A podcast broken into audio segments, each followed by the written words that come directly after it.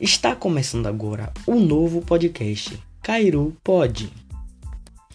E hoje iremos fazer o passo a passo de como emitir o certificado do curso Google Drive.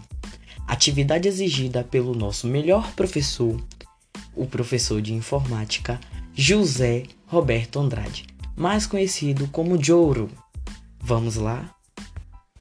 O primeiro passo será se certificar de que você completou todas as etapas do curso. O segundo passo será fazer a avaliação do curso, que estará linkado logo abaixo.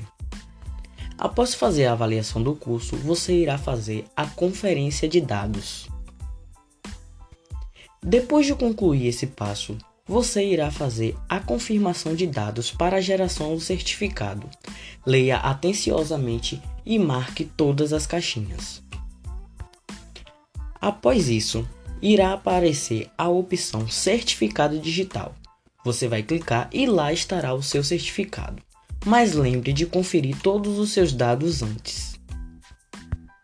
Uma observação: todos esses passos estarão na página onde está os módulos.